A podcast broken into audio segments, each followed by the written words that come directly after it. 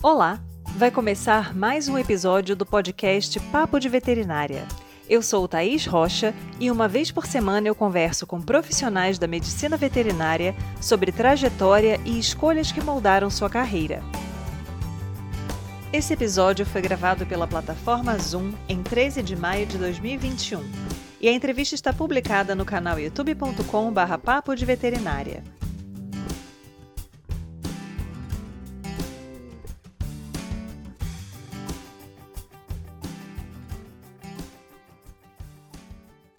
Consultoria e responsabilidade técnica em inspeção de produtos de origem animal é uma das possíveis áreas de atuação do médico veterinário, e é sobre ela que converso hoje com Carla Barbosa. Venha saber mais sobre o trabalho do médico veterinário em supermercados e no serviço de inspeção municipal. Como é que foi essa sua trajetória entre entrar no curso e optar pela área de inspeção né, de alimentos? Eu adoro contar essa história, falar que eu fui uma criança teimosa, porque eu falava que ia ser médica veterinária desde criança, também com essa ideia de cuidar dos cachorrinhos e dos gatinhos. E algumas coisas acontecendo simultaneamente, assim, porque eu me lembro de uma experiência meio traumática que eu tive de fazer compra com meu pai em um açougue de um supermercado que ainda existe aqui no Espírito Santo. E eu lembro que tinha um odor ali, e eu comecei a observar e achar estranho. E logo depois eu fiquei sabendo que o médico veterinário podia atuar com vigilância sanitária. Aí eu falo que eu tinha já assim um sangue de fiscal, porque o meu pai é fiscal, e eu sempre achei bonito nele assim se mostrar uma pessoa idônea, ah, porque você vai lidar com fiscalização, você não pode aceitar suborno. E quando eu cheguei nessas matérias na faculdade, higiene e inspeção, produção de carne, de leite, eu vi que eu era boa. Eu comecei a tirar as melhores notas de todo o curso, sem esforço. Então eu falei, olha, eu tenho realmente aptidão para isso. Foi uma trajetória muito autodidata. E eu gosto muito de trocar com os estudantes de hoje em dia, porque tem mais acesso a isso, tem mais acesso a gente também. Eu lembro assim, eu ficava atrás de um especialista para responder um e-mail que o cara só olhava no sábado. Hoje em dia você abre o Instagram, tá tudo ali. Então foi esse casamento, assim, eu descobri olhando um açougue ruim que eu podia fazer aquilo e me dei bem nas matérias. É bem interessante essa trajetória, porque é uma área que é extremamente importante, no entanto, ela tem pouco apelo, porque a própria sociedade, de maneira geral, não enxerga que essa é uma função também do médico veterinário. Então, eu fico curiosa com relação a como é a sua experiência com isso, porque, por exemplo, qualquer lugar que eu chegue e a pessoa me pergunta: o que, você faz? Às vezes, dependendo da situação, eu falo: eu sou professora Ponto. Eu não desenvolvo mais. Porque se eu falar, eu sou médica veterinária, já vem, ai, porque o meu cachorro ele tá com uma coceira, né? Sempre tem a história de algum bicho, né, de pequeno porte normalmente. Eu, por exemplo, trabalho com grandes. Você trabalha com alimentos. E aí eu estava pensando sobre o que a gente poderia abordar que fosse interessante. E eu falei, poxa, é uma área que é do interesse comum. Todo mundo precisa de um alimento inspecionado, de um estabelecimento que tenha uma fiscalização para que as coisas sejam bem feitas e que as pessoas mantenham a sua saúde. No entanto, eu fiquei cogitando, né, imaginando, se as pessoas te perguntam isso, sabendo a área que você trabalha, se já é um pouco mais natural para elas falar, ah, então tá, não vou perguntar do cachorro não, mas escuta, outro dia eu fui comprar uma salsicha e estava assim, estava assado ou se ainda tem um pouco daquela frustração que eu sinto comigo, assim. Não, eu não trabalho nessa área, a pessoa já murcha. Sim. Então, como é que é isso para você? Eu tenho até um vídeo gravado lá no Instagram que eu conto que por muito tempo eu quis esconder que eu sou médica veterinária. E eu pensava que era uma coisa exclusiva da medicina veterinária, isso de você falar e a pessoa automaticamente tem uma olhadinha para pedir para você. E eu lembro uma vez que eu estava numa boate com a minha tia, que é dentista, e eu vi o cara reganhar a boca lá para ela olhar. então eu brinco que quando estava conhecendo uma família, alguma coisa assim, não queria virar o centro das atenções, todo mundo perguntar, ah, eu falo que eu sou proctologista. Ninguém pergunta nada, é incrível.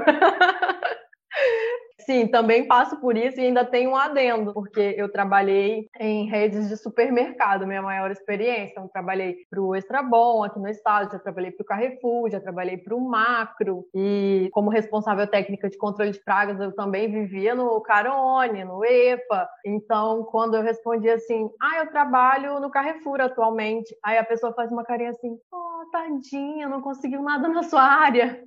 E aí eu já tenho todo aquele gancho para poder vender o meu peixe, assim, falar, não, tem médico veterinário no seu café da manhã, no seu queijinho. Porque se você responde de cara, ah, eu trabalho com alimentos de origem animal, eles pensam que é ração. É alguma coisa assim, alimento pro animal. Então, às vezes, eu, eu respondo já completão, assim, trabalho com higiene inspeção de produtos de origem animal, que é cuidar da sua saúde através da carne, do leite, dos ovos e do mel. Mas eu não escapo também, não. Igual você falou assim, ai, mas só um remedinho.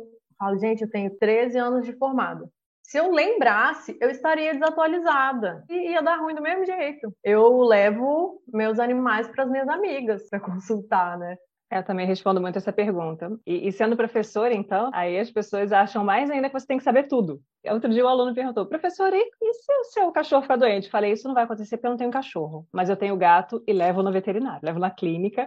Falou, não sei, chegou lá também, chorando, desesperada, zero profissionalismo, porque a vida é assim, né? A gente tem a área que a gente atua e as áreas que a gente não, não, domina e tem que ter também essa humildade de dizer, não, não vou meter o bedelho onde eu não tenho conhecimento para isso. É e, isso. e sobre a pergunta, ou se as pessoas perguntam, ah, vi uma salsicha, eu acho que isso está começando a acontecer mais agora, de 2020 para cá, que eu resolvi falar muito sobre isso no Instagram, né? mostrar o máximo possível da rotina, dos bastidores, porque antes, por um medo, eu ficava muito em papel. Ah, estou prestando consultoria, postava foto lá do documento.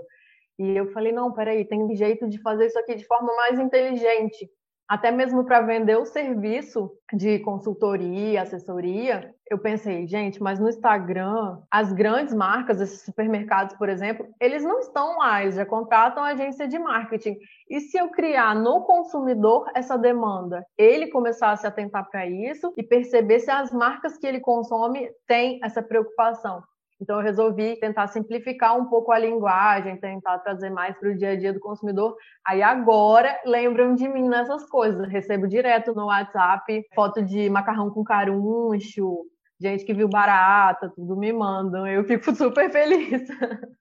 Mas é muito bom, né? Eu acho que também é nosso papel, embora às vezes seja um pouco chato, às vezes a gente perde um pouco a paciência, de ficar informando que o curso é muito mais do que a clínica de pets. A gente tem muitas outras áreas importantes aí e que as pessoas não conhecem. E por não conhecer, muitas vezes elas também não reconhecem a sua importância. E você, enquanto médica veterinária, já passou por alguma situação da pessoa te olhar menos médica veterinária por trabalhar com alimentos e não com animais vivos? Sim, geralmente as pessoas perguntam por que você não abre uma clínica? Aí eu gosto de fazer uma mímica assim, olhando dentro do bolso, tipo, e depois explicar para a pessoa que eu não quero essa área.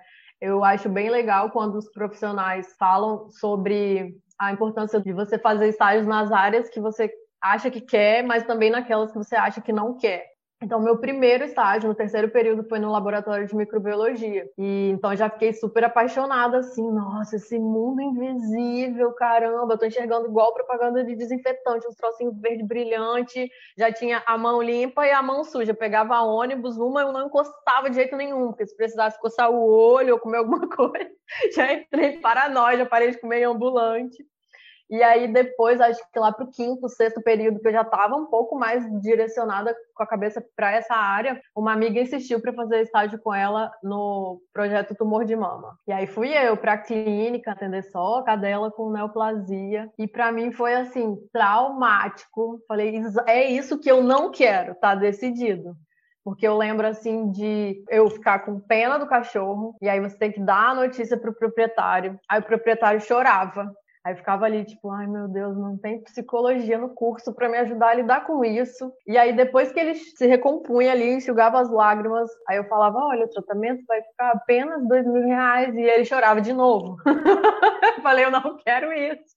E lembrar também de, às vezes, já recém-formada, estar em barzinho, tipo, sexta-noite, e eu tô tudo bem, tipo, ai, sair do trabalho, uh, e o telefone da amiga toca, tipo, ah, cadê ela vai parir, ou aconteceu emergência, aí tem que sair correndo. Então eu enxerguei nessa área, assim, mais qualidade de vida. E eu venho fazendo esse trabalho de formiguinha do que você falou, de conscientização nas redes sociais, nos parentes, nos amigos. Tento sempre levantar essa bandeira, falar o médico veterinário é um profissional da saúde única, da saúde pública. Sabe sobre o que, que eu escrevi no projeto da especialização em epidemiologia? Obesidade em humanos. Quem diz que eu não tenho capacidade de falar sobre isso? Estudei métodos, Gosto muito de defender e penso que é isso, é para sempre, todos os dias, um falando um pouquinho, outro falando outro pouquinho, que a gente vem alcançar essa valorização, porque realmente, ainda se a gente for pensar por uma ótica mais vitimista, fica triste. Eu fui atendida por um homeopata que ele falou: uma filha formou médica humana e a outra formou médica veterinária, e eu via as duas saindo para dar plantão, e uma voltava com 3 mil no bolso, e a outra voltava com 100 reais, ele ficava triste pelas filhas. Então é uma coisa assim: se eu não chegar a ver, vai nascer de mim quem vem para ver. Plantar uma sementinha que uma hora a gente vem alcançar mais respeito da sociedade, mais remuneração também, tá ligada a isso. Sim, é uma questão que eu ia te perguntar, pensando na área de, de alimentos. A gente sabe que, assim, ao longo do curso não tem uma divulgação muito ampla de quais são as áreas que o médico veterinário atua. Muitas vezes não tem uma palestra inaugural ou talvez a gente esteja tão animado que está começando o curso que a gente também nem presta muita atenção naquele blá blá blá, né? Quer conhecer o colega ali, fazer o grupinho já nos primeiros dias. Então a gente acaba sabendo de algumas áreas que o médico veterinário trabalha, ao longo do curso quando faz alguma disciplina. Aí você fala, ah, é, é então tem aqui uma disciplina de saúde pública. Hum, acho que o veterinário deve atuar aí então, né? E aí, você acha que a maneira como as disciplinas relacionadas à sua área são ministradas no curso pode ter uma influência na baixa procura ou na baixa aceitação, enfim, dos alunos como, não, isso é uma área bacana, isso é uma área legal, ou isso talvez esteja mais relacionado àquela visão prévia que as pessoas têm antes de entrar no curso. Não, se eu não trabalhar com bicho diretamente ali, eu não vou me sentir, enfim, veterinário, aquelas questões que a gente sabe que acontecem.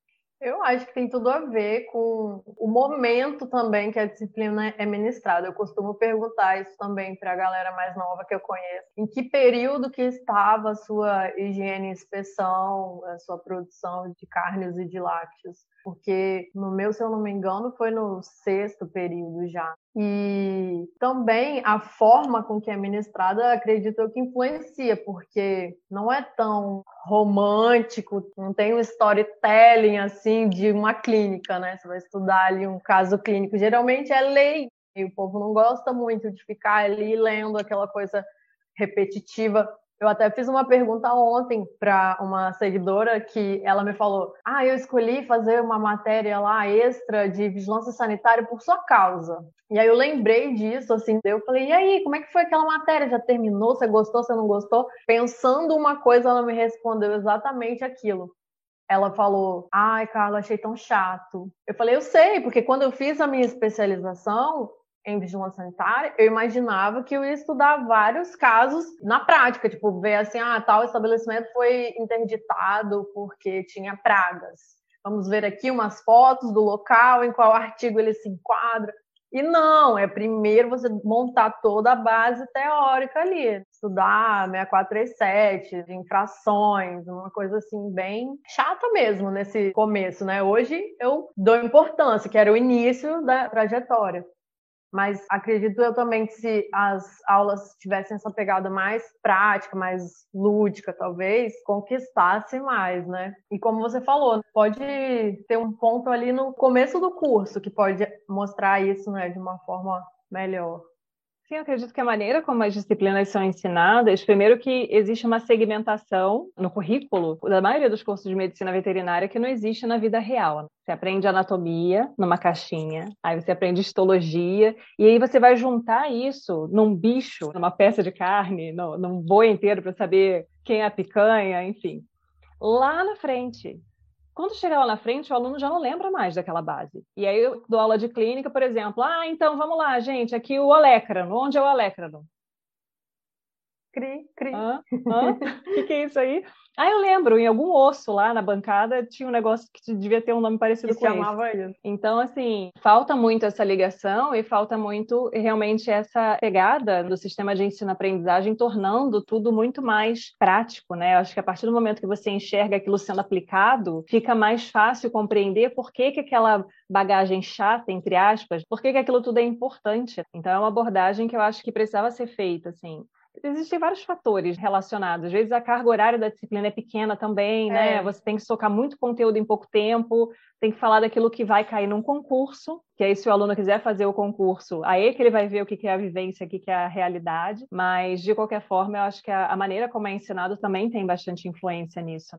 Eu, quando eu entrei no curso, não tinha muita ideia dessas áreas, não tinha mesmo. E o que você falou da carga horária também super influencia. Mas eu tenho ficado mais animada. Eu tô achando mais barato essa fase de me expor ali no Instagram, porque veio muito estudante, então eu tenho essa troca assim.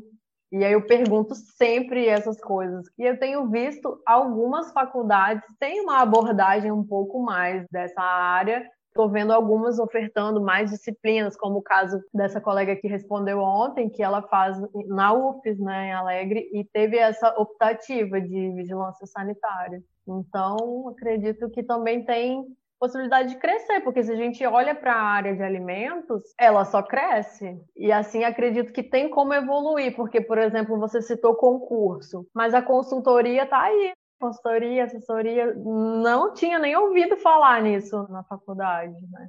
Sim.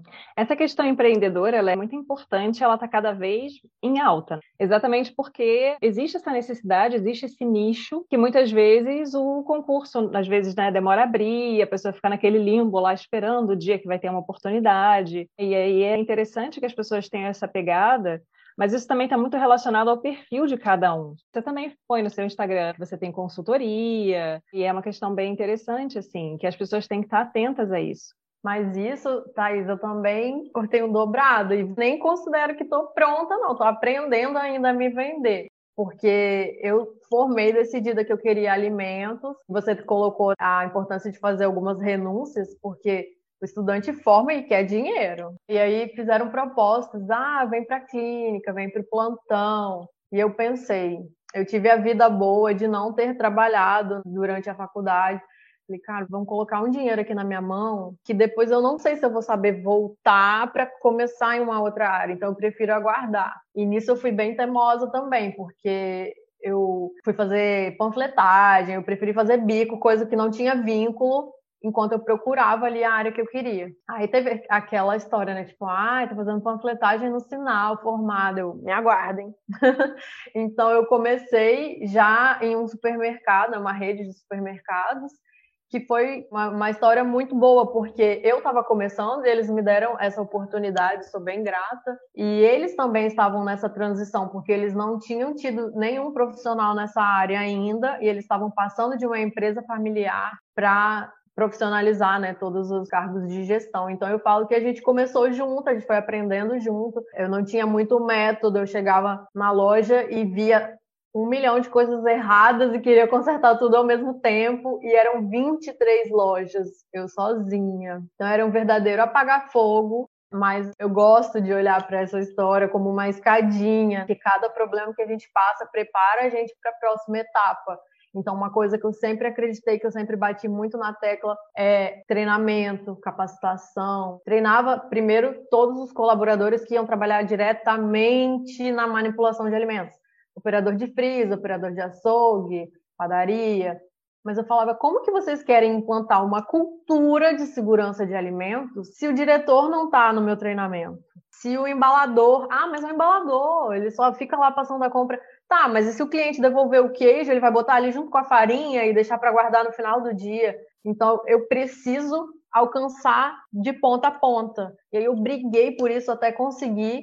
Então, eles tinham duas horas comigo na ambientação. Todos os cargos, desde a diretoria até o embalador, passava por uma capacitação de boas práticas. Então, foi essa escadinha, assim, a gente foi aprendendo junto. E aí eu fiquei cinco anos nessa rede, E depois eu saí um pouco estressada, meio desencantada, assim, tipo, ai, não sei nem se eu vou continuar fazendo veterinária. E eu falei que, assim, aquela coisa de estar no lugar certo, né? Porque se a gente contar de uma forma, parece que é sorte.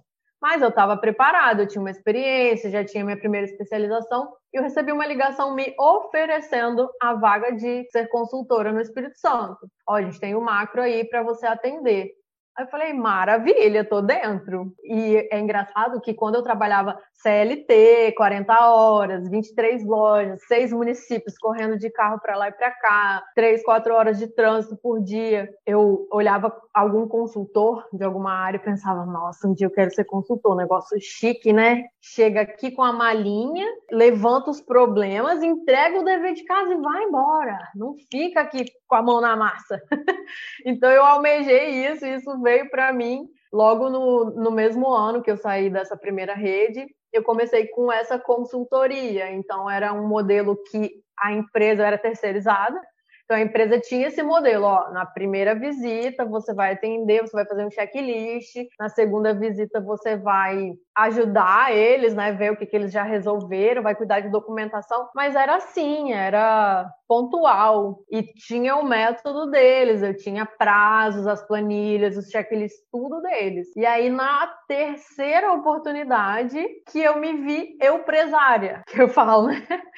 Me apertaram e de repente eu, eu abri um CNPJ, tive que abrir para atender e eu falei, e agora? E mesmo assim, ainda era uma empresa que tinha um método, que tinha carga horária. Então, esse momento para mim foi um momento assim de me sentir pressionada realmente. Tipo, peraí, eu nem parei para pensar se era isso que eu queria. Eu trabalhei para os outros o tempo inteiro. Agora eu não sei vender meu peixe, eu não sei por onde eu começo, qual que é o método, que plataforma eu vou escolher, de que forma eu vou fazer. Então eu venho investindo nisso. De 2019 para cá, eu fiz mentoria, estou fazendo curso de vendas, curso de marketing, para ir completando essas lacunas. Então, sempre que a gente puder também antecipar isso para o estudante, né? Falar de empreendedorismo já é bastante, porque até o clínico hoje em dia é autônomo. Exatamente. E assim, na sua fala já tem vários ganchos que a gente pode pegar. Uma questão importante que você começou falando, ah, o estudante ele quer se formar e quer já começar a ganhar dinheiro. E aí eu estava fazendo uma reflexão esses dias sobre isso, e na realidade, assim, esse padrão, esse parâmetro, ele vai ser muito individual, porque o quanto você acha que você deveria ganhar executando lá o seu trabalho vai depender de que ponto você está saindo. Se você é uma pessoa que veio de uma vida mais difícil, que trabalhou enquanto fez o seu curso, você talvez tenha muito mais noção de que você vai começar provavelmente abaixo de onde você estava, para ir galgando uhum. uma, uma crescente até chegar a uma remuneração que você acredite ser justa, mas a gente, em geral, no começo aceita menos do que a gente acha que merece, ou menos do que a gente acha que investiu de tempo, de recurso para se qualificar, né? E é uma questão que me preocupa muito nos estudantes, porque eu já tive alunos falando assim: eu quero me formar, eu quero, no mínimo, ter o mesmo padrão de vida que meus pais me oferecem. Eu quase me mijei de rir olhando aquilo. Quem conta, né? Eu conto, Calma você aí, conta. Que você está um pouco fora, enfim. Mas não vamos desanimar a pessoa, cada um tem a sua realidade. Mas eu acho que existe uma expectativa irreal do que é um começo de carreira, porque as pessoas às vezes focam muito na remuneração. É lógico que é importante. Para algumas pessoas vai ser muito mais primordial ganhar bem. Às vezes a pessoa já se forma com família, com filho, às vezes tem que sustentar ou ajudar pai e mãe. Então tem muitas situações diferentes que a gente tem que considerar. E outra questão que você comentou também, que eu achei bem bacana, essa questão de, ah, eu fiz panfletagem e tal, preferi trabalhar numa área que não era diretamente relacionada à veterinária, exatamente para não desviar dentro da veterinária para uma coisa que não era o que você queria. E a gente percebe que existe muito preconceito com esse perfil, que é já um perfil de empreendedor que, que é, né? importa se você está vendendo brigadeiro, se você está panfletando? Você está procurando um meio de monetizar ali o seu tempo para correr atrás daquilo que realmente é o seu objetivo lá na frente. Então, é um, uma barreira psicológica que você acaba tendo que enfrentar também. Porque se você não está muito convicta do que você quer, se você não traçou muito bem a sua estratégia, e não liga um pouco aquele botãozinho do F para quem está julgando e não tem nada a ver com a sua vida, às vezes você deixa de ganhar dinheiro, porque as pessoas estão te julgando estão te considerando menos. Nossa, ah, fiz cinco anos de faculdade para isso, gente. Olha só. E na minha turma, no quinto ano, teve uma depressão coletiva quando a gente começou a ter ideia do mercado de trabalho. Porque é uma faculdade cara, eu que fiz particular. Então a gente imaginava que ia ganhar pelo menos mais do que a mensalidade. Eu estou investindo aqui e eu não vou ganhar nem isso? Como assim? Não, então é melhor ficar estudando aqui o resto da vida, deixar meu pai me dando esse dinheiro. então houve uma depressão coletiva, assim. E aí eu lembro de um professor muito querido, Gilberto, falando que o retorno do investimento das mensalidades, né, do investido durante a faculdade, sem contar material, enfim, ele ia começar com 5 a 10 anos. Aí o pessoal, que isso, cara, por que, que eu não peguei esse dinheiro e abri um negócio? O que, que eu tô fazendo aqui? Não, calma, a gente tá acabando, vamos formar, galera, força! e também dessa questão do preconceito, depois desse quinto ano, eu saí assim com problemas psicológicos mesmo, assim, de sobrecarga de trabalho, e eu fiquei um tempo assim, não, eu, eu acho que eu não vou trabalhar com isso mais, eu não sei se eu sei administrar esse volume de trabalho, tô cansada e tudo. Fui trabalhar com vendas. E eu que repetia que não sabia vender, fui vender biojoias que é um artesanato mais sofisticado. E aí, quando eu vi, eu era excelente vendedora, porque eu amava o que eu vendia, então eu nada mais fazia do que contar e falar bem daquilo. E aí, nesse momento, foi uma grande virada de chave para mim. Porque eu comecei a repetir para as pessoas: não deixe a sua profissão te afundar. Ser veterinária é uma das coisas que a Carla sabe fazer. Quando eu precisei recomeçar, eu voltei a fazer plantão de repente eu vi ali que tinha uma empresa que trabalhava com distribuição de feira orgânica, que me pagava mais do que o meu plantão, que eu ficava 12 horas na clínica sem atender nada.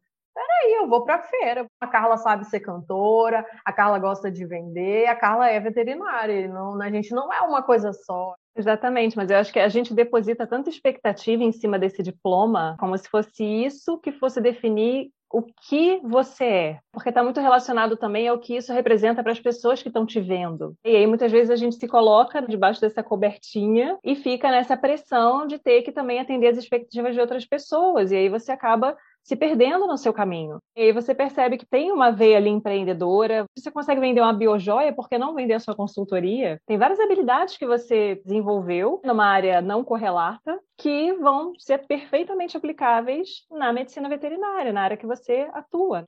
Então, eu acho que existe essa necessidade também de abrir um pouco a mente para perceber que nós somos extremamente plurais também falo muito hoje sobre isso, que não é formou veterinária e pronto. Não, tá aí a necessidade de estudar marketing digital, que só cresce, vendas, estudar oratória. Eu comecei a perceber assim, não, peraí, eu fiz uma base técnica legal. Eu conheço aqui as principais legislações, eu tenho um certo raciocínio sanitário, eu tenho experiência o que está faltando, o que, que eu posso preencher aqui para melhorar de uma forma geral. E a gente vai acoplando assim que tudo vai melhorando junto, né? Então eu dou sempre Sim. esse conselho também. Não, não fica pensando que a ah, formou veterinária não tem que estudar nada mais. Não, muito pelo contrário. A faculdade é aquela amostra grátis que a gente tem do que, que vai ser o resto da vida. E eu brinco com os alunos, assim, eu dou aula para alunos de sexto período, que eu dou aula de semiologia, e dou aula para alunos de nono. O pessoal do nono já está, assim, naquele desespero, quer formar, mas não quer, o curso está acabando, e agora o que eu vou fazer? O que eu vou fazer? E aí eu brinco com eles, eu falo, gente, calma, vocês estão na melhor fase da vida de vocês, só vai piorar daqui para frente. Mas, ai, professora, pelo amor de Deus, você quer acabar com a gente. Então, assim, esse amadurecimento, ele vem na forma de tapa na cara mesmo, balde de água fria, frustração. E eu acho que é muito natural esse caminho que você relatou também, de chegar em alguns momentos e falar, gente, será que é isso? Será que eu realmente quero isso? E aí você fica naquele conflito, poxa, eu me dediquei tanto para chegar até aqui, mas eu acho que assim, não existe nada que te impeça de um determinado momento olhar e falar, cara, não é isso, não é isso, é outra coisa que eu quero, e vai. A pessoa tem que estar disposta isso a correr atrás. Me fez ficar mais apaixonada pela medicina veterinária, porque eu vi que eu posso mudar radicalmente dentro da minha formação. Ah, eu quero ser RT de um biotério agora. Posso. Eu posso voltar a fazer clínica. Eu sou apaixonada por medicina integrativa. Ah, eu quero trabalhar com ozonioterapia. Tem muita coisa para fazer. Então eu falo, nossa, que profissão legal. Eu posso mudar dentro da minha formação. E como eu falei que um problema prepara para a próxima fase, aí tava lá eu prestando, na verdade era uma responsabilidade técnica e sofri um puta assédio moral, assim, do cara botar o dedo na minha cara e falar: cuida da sua vida, porque eu não vou fazer e não sei o quê. Eu brinco assim que eu passei o primeiro degrau, porque eu não gritei de volta, eu não xinguei ele, eu não chorei na frente dele, mas o segundo degrau eu não passei. Eu cheguei em casa fiquei mal. Eu falei, gente, olha aqui, tá faltando estudar inteligência emocional. Você estudou técnica, mas tá faltando inteligência emocional.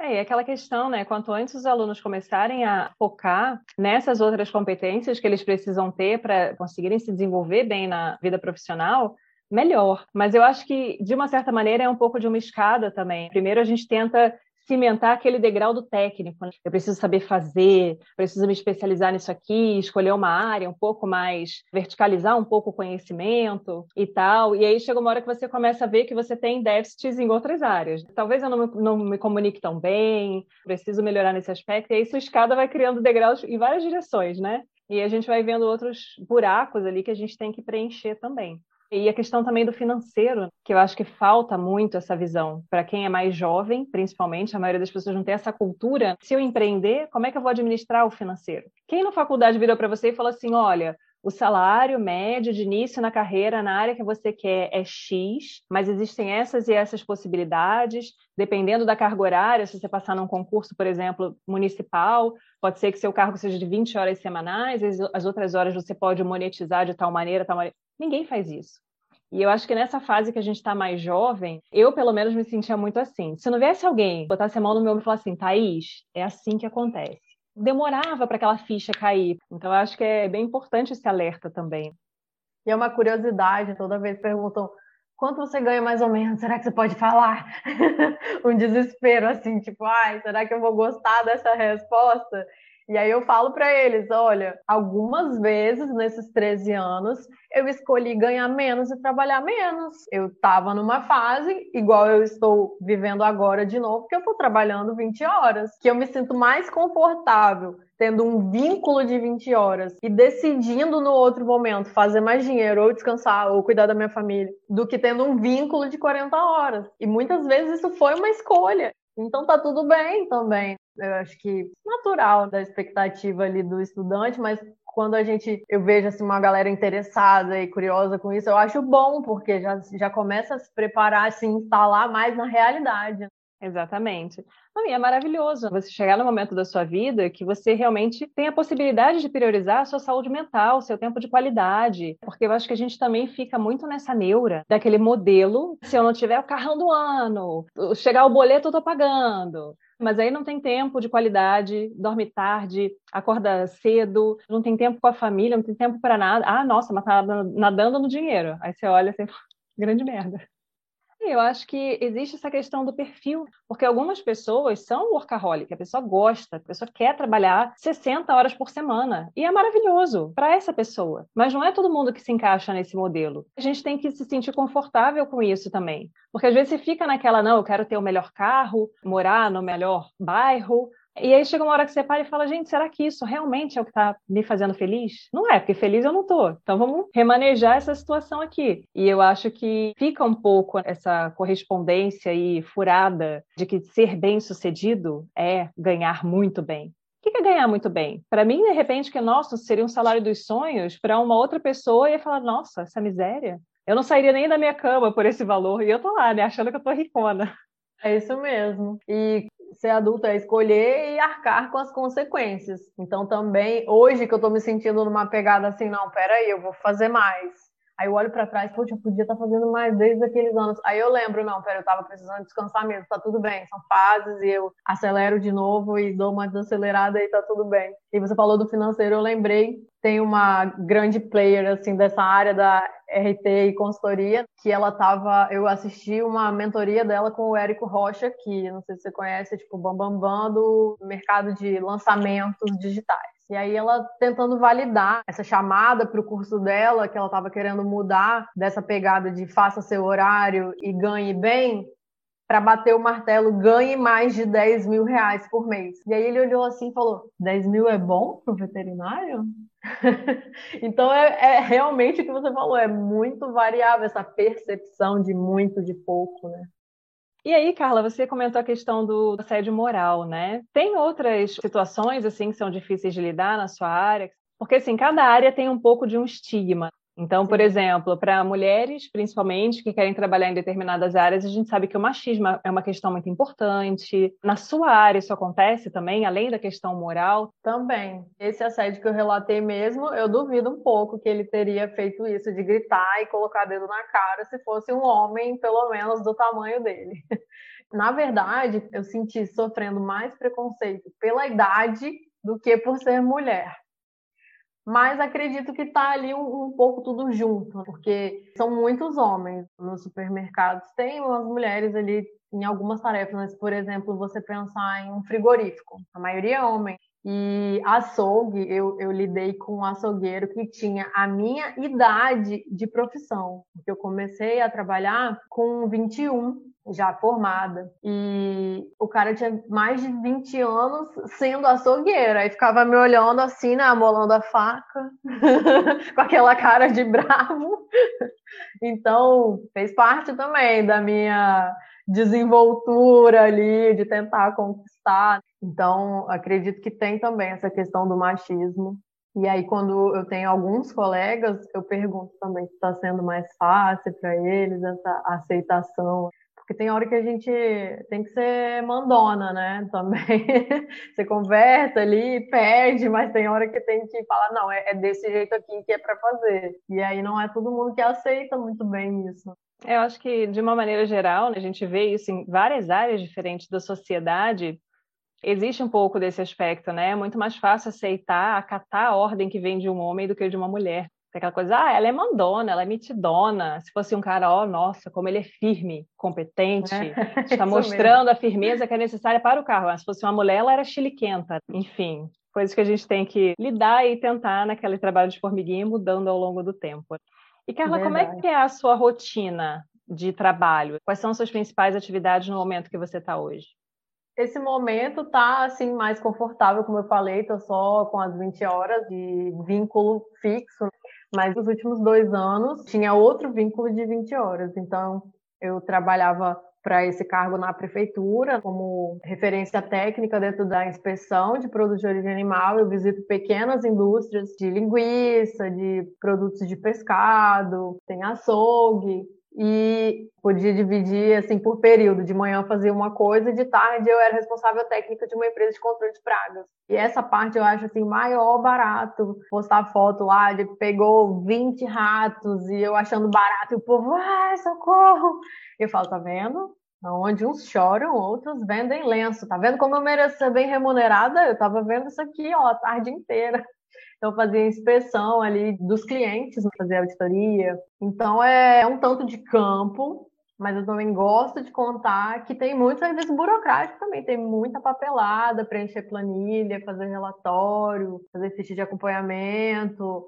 Nesse cargo da prefeitura, o que eu faço muito, que toma muito tempo, é conferir rótulo. Tem me feito estudar bastante. Infelizmente, por essa questão da pandemia, a gente não está podendo receber estagiário, mas eu já tive assim alguma procura e a pessoa acha que ela vai visitar todo dia e eu falo, olha, não fique frustrado se você ficar aqui numa mesa, na papelada, pesquisa a legislação, confere rótulo, faz todo um trâmite aqui que é escritório mesmo. E eu descobri que eu gosto muito disso, essa alternância desses momentos. Aí eu vou para o escritório com saltão, maquiada, de blazer, Aí daqui a pouco limpa tudo, tira o esmalte, bota a bota, bota a touquinha e vai visitar. Eu acho que se fosse só uma coisa eu ia enjoar. Hoje eu analisei um manual de boas práticas e eu tava assim, eles entregam isso aqui, acho que a fiscalização não é não. Eu tô grifando aqui até os erros de português. Eu li tudo, super feliz que tava lendo ali pegando, não, pera, ele disse que fez isso, aqui ele se contradisse e não, não fez. Pera aí, eu vou visitar, eu vou levar o manual e falar, ó, você disse que controlava dessa forma e não está controlando. Então eu gosto exatamente dos dois lados, assim. Nossa, é muito bom. E realmente torna tudo mais dinâmico, fica mais interessante, porque cada dia é uma coisa diferente que você está fazendo. Isso também foi um fator determinante para escolher essa área, porque eu descobri com os estágios que eu enjoava muito fácil das coisas. Quando eu percebi isso, eu fiquei com muito medo. Como vai ser a Carla profissional? O que, que eu vou fazer que vai me dar esse dinamismo todo? Eu imaginava concursada, algo assim de escritório, eu falava, eu não vou aguentar ficar oito horas por dia entre quatro paredes, eu vou pirar.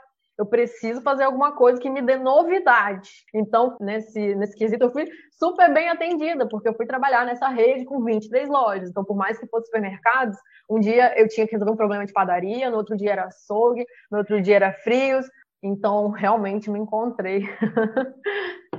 é, é importante isso, na verdade. Você conhecer o seu perfil, você reconhecer que você tem certas características que talvez não se encaixem com qualquer área. Então, esse autoconhecimento também é essencial, porque eu acho que, às vezes, o que acontece muito quando a gente é mais novo é exatamente o contrário. Você acha que existe um modelo e que você precisa se adequar para encaixar naquilo, e não o contrário. Você encontrar um modelo que está de acordo com aquilo que você é. Eu tenho gostado de envelhecer. amadurecer, amadurecer, envelhecer não. E aí, Carla, toda área assim tem um ranço, né? Qual é o ranço da sua área, você acha? Primeiro ranço já é achar que médico veterinário só cuida de bichinho fofinho. Então, o primeiro ranço é esse. Ai, que lindinho, que fofinho, trabalha com cachorro. Não, eu tô ali ajudando a capturar roedores, baratas, carcaça pendurada, sangue pra caramba. Esse é o primeiro ranço. E tem essa outra coisa de se misturar com a nutrição, com o engenheiro de alimentos. Hoje a gente está vivendo essa briga dos conselhos que não, produto de origem animal é só o médico veterinário. Aí vem o de nutrição e fala: não, eu estudei isso aqui também, também posso atuar. E aqui no estado, Thaís, que eu conheço, é só aqui que perdeu para a Associação Capixaba de Supermercados. E não é obrigatório ter um responsável técnico nos supermercados. Então também tá aí esse ranço, né? Às vezes eu conto isso nas palestras e os estudantes ficam bravos, tipo. E para não deixar isso gerar um espírito de revolta em mim e nas outras pessoas, eu costumo mostrar assim: olha que legal, mesmo não sendo obrigatório, tem um monte trabalhando em supermercados. Eu penso que o que eles não queriam mesmo era pagar a anuidade, que fica muito caro, que é em cima ali do, do capital. Mas tem médico veterinário em todas as redes. Assim, quando não tem médico veterinário, tem nutricionista, mas tem um profissional para essa área. Então, eles reconhecem a necessidade. E eu gosto de mostrar dessa forma, assim, olha como a gente é necessário para lidar com isso, né? E acaba ficando muito barato quando você pensa assim, porque as multas são enormes. Aí você vai pagar o profissional, o salário ali, ele vai ser o seu para-raio de multa. Ele vai deixar o proprietário dormir mais tranquilo, sem pensar que o cliente vai ter algum problema ali de qualidade. Então, eu penso que é bem melhor investir na prevenção. Com certeza. É bom porque, assim, a sua área é uma área que eu não tenho muito contato, eu sempre fico me perguntando, sabe, qual é o ranço da área? Porque a gente tem muitas áreas de interseção entre a medicina veterinária e outros cursos. E eu não gosto de, de arrumar essa briga, não, sabe? Eu gosto de trabalhar pensando que é multidisciplinar. Assim. Eu tive a oportunidade de trabalhar com nutricionista e ela cuidava de todos os refeitórios das lojas e tinha uma engenheira de alimentos que cuidava de todas as padarias. E a gente visitava as três juntas, porque mesmo com todo o conhecimento da nutrição, eu não ia saber falar sobre a preparação do arroz lá, mas quando tinha pragas na cozinha, ela me chamava para dar uma ideia sobre algum procedimento que ela queria implantar para eu olhar com essa ótica do raciocínio sanitário. Ao mesmo tempo, às vezes eu podia entrar na padaria e falar, gente, por que, que essa massa está aqui, destampada? Não, peraí, preciso de um tempo aqui para isso fermentar e a massa crescer. Então, interagir, a gente só ganha. Com certeza, precisa dessa integração, cada um com a sua especificidade ali, porque as visões são muito diferentes também, muitas vezes. Embora trabalhem todos com alimentos, cada um tem a sua pegada ali que vai complementando. E na responsabilidade técnica de controle de pragas, que pode ser o médico veterinário, pode ser o químico, pode ser o farmacêutico, pode ser o biólogo, pode ser o engenheiro agrônomo. Se for brigar, é horrível. Hoje eu tenho um grupo de responsável técnico dessa área no, no WhatsApp, e a melhor coisa, a gente tem uma dúvida, joga lá, cada um coloca a sua visão, um som, ah, eu estudei isso, eu trabalhei com isso, e assim a gente cresce. Com certeza. E aí, Carla, para a gente encerrar, o que, que você sugeriria então para os estudantes que têm interesse nessa área? O que, que você acha que é importante em termos de formação? Se é necessário realmente uma complementação depois que você finaliza a graduação para poder ter uma atuação ali mais plena, para ter realmente uma base melhor? É, sempre falo para investir nos estágios que me auxiliaram bastante, porque foi um caminho muito autodidata. Se a faculdade em si, no geral, para todas as áreas, é uma pincelada, como você falou, uma amostra grátis ali do conteúdo, nessa área é mais deficiente. Então, os estágios me auxiliaram bastante. Também a questão de gostar de ler, pensar na comunicação, né? porque foi assim esse desafio de ter que falar com uma linguagem que eu conseguisse sensibilizar o diretor gestor da empresa e ter que falar para o embalador, que às vezes não tinha nem o ensino médio. Então, é uma área que, que eu falo muito para as pessoas se dedicarem, estudar essa comunicação. E hoje em dia tem muito mais oportunidade de cursos complementares. Pode fazer um curso de responsabilidade técnica, de consultoria, interagir com os profissionais né, da área, até através das redes sociais, pode acompanhar. E essas soft skills que a gente falou todas aí, Acho que é por aí. Muitíssimo obrigada, Carla. Adorei conversar com você, conhecer mais sobre a sua área de atuação. Grata pelo convite e espero ter atendido a expectativa. Um abraço, também adorei. Este foi o Papo de Veterinária. Obrigada por ficar conosco até aqui. E não esqueça de compartilhar com seus colegas que também gostariam de saber mais sobre a profissão. Toda quarta-feira temos vídeos novos no youtube.com/papo de veterinária e às segundas-feiras estarei aqui com vocês para mais um episódio. Até lá!